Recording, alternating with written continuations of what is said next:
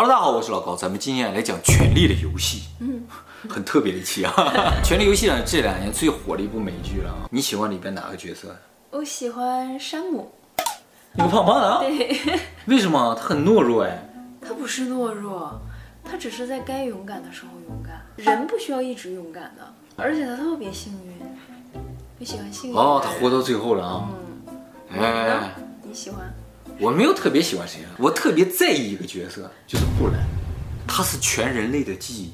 我们以前曼德拉效应那个影片有提到说，人类的记忆是特别不可靠，我们潜意识在不停地修改我们的记忆，而且什么时候改的都不知道。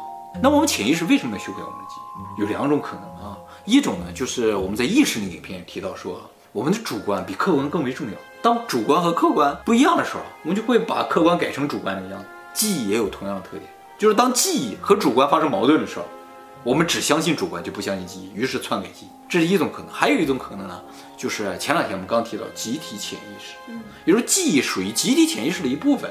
我们全人类呢，不停的在沟通记忆，也在修改所有人的记忆，统七化。对对对，就是把所有人记忆改成一样的，不然就产生矛盾了。嗯，对一个同一事物，每个人都有自己的记忆，一旦不一样怎么能行？所以曼德拉效应其实就是这个同期化过程中，同期了一半没同期完的结果。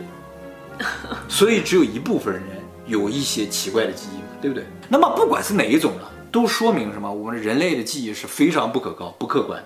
嗯，那么怎么才能解决这个问题呢？就是要用记录代替记忆，刻在石板上。哎，没错。所以古代人就把他们看到的东西啊，刻在泥板上，画在墙壁上。好，那么如果我们的记忆是不可靠的，而记录是可靠的，那我们接下来该怎么做呀？一个合理的推测。就是我们人类一定会建立一个庞大的数据库，记录下人类所有的记忆，人类社会发生的所有的事情都记在里面。当我们对自己的记忆没有把握的时候，我们去翻看一下这个数据库，对不对？哎，就知道以前究竟发生过什么。但是这里有一个问题，就是如此复杂、如此庞大的系统，人类根本是管理不了的，只有人工智能能管理它。所以我们就需要一个人工智能来管理人类的记忆，就是布兰啊。没错，就是布兰。那个剧里边也演了嘛，布兰能穿越到过去，看到以前发生的事情，对不对？而且他没有了感情。哎，对对对，因为他是人工智能嘛，对不对？而且呢，我们人类会特别的依赖这个系统，依赖布兰，因为我们根本就不知道什么是真的，只有他知道。所以有那么一天，布兰就会成为神，我们只相信他。差不多耶，他最后成了国王了，是吧？所以夜王要消灭人类啊，首先就要消灭布兰。好，接下来我们探讨一下夜王。夜王带着异鬼大军，他是怎么消灭人类？啊！对对对对，这个丧尸很关键。什么是丧尸？丧尸就是没有意识啊，对，没有自我意识，然后身体又特别好，然后呢，特别服从命令的这么个家伙。嗯、你感觉他像什么？机器人 对，就是机器人。所以人类与异鬼大军的战争，其实就是人类与夜王这个人工智能带领的机器人大军的一场战争。那这场战争的最终目的是为了什么？就是为了争夺人类的记忆，我觉得这个地方对我的意义特别大，因为我一直在想，人工智能究竟以怎样一个方式取代我们人类？其实人工智能并不需要通过肉体来压制我们，它只要夺取了我们人类的记忆，我们人类就被制服了。因为记忆是我们人类最致命的弱点。那能避免吗？避免战争啊，有一个方法，这个我们以前讲过，区块链。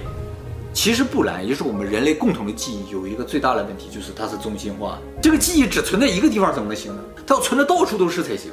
所有人都是三眼乌鸦才行。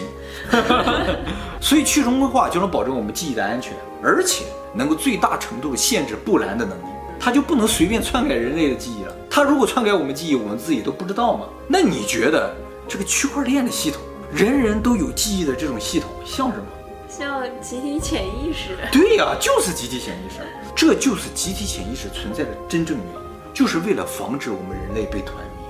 我们的系统好高级，这个系统是谁设计的我不知道，但是目前看这个系统是完美，它有防团灭系统，所以这部剧很有可能对我们全人类都是非常有意义的。那么这部有意义的部剧呢，最近出了手游了，已经上线了啊，感兴趣的观众可以去搜索一下，或者看一下我们视频说明栏。